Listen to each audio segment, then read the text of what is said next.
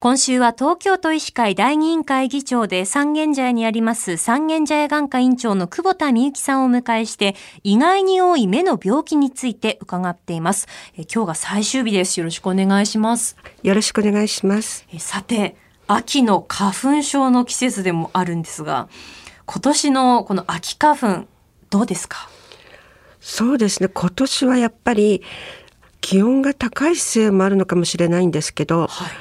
症状をあの多く訴える人が多いですね。やっぱりそうなんですね。まああの秋花粉の原因としてはよもぎとかブタクサカナムグラとかそういうものがあの考えられると言われてますが、もう目がかゆいんですという方は結構多いと思います。うんこの花粉症、まあ、どうしてもこう向き合っていかなきゃいけない部分がありますけれども、こうどうやってこう付き合っていくか、その治療について教えていただけますか？そうですね。秋の花粉は杉やヒノキに比べると症状は軽いとは言われていますが、はい、まあ、そういう症状が出たら目薬や飲み薬あるいは鼻のお薬などであの対処するということがまず第一だと思います。それともこれはまだあの本当にあのトピックスで最新治療なんですけど、はい、まあ、治療っていうか使い捨てのソフトコンタクトレンズでアレルギーのお薬をもコーティングしてもうそれを使っているとアレルギーが出にくくするっていうそういう製品も今度発売されることになったのでまあいろいろと面白いものが出てきたなと思ってます。へ初めて聞きましたそういった技術があるんですね。私もびっくりしました。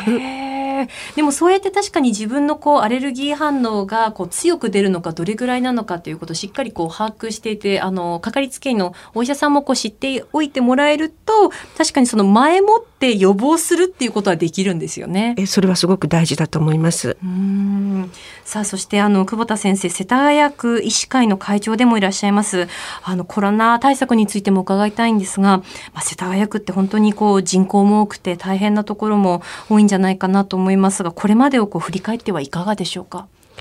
そうですね。まずこのコロナっていうものがもう今までのもう未知の感染症だったので、うん、誰もわからないということで、はい、こう未知なものに対してこう立ち向かっていくっていうそういう怖さは本当にありました。で世田谷区ではまずあの PCR 検査を保健所が主体でやっていたんですけれどももうとても検査数があのもう追いつかなくなって、うん、それでたまたまあの検査センターに使える古い建物があったので、はい、世田谷区医師会ではそこに PCR 検査センターっていうのを立ち上げて医師会員がそこに執務して PCR 検査を行ってきました。もうこれまでに3万件以上の実績があります。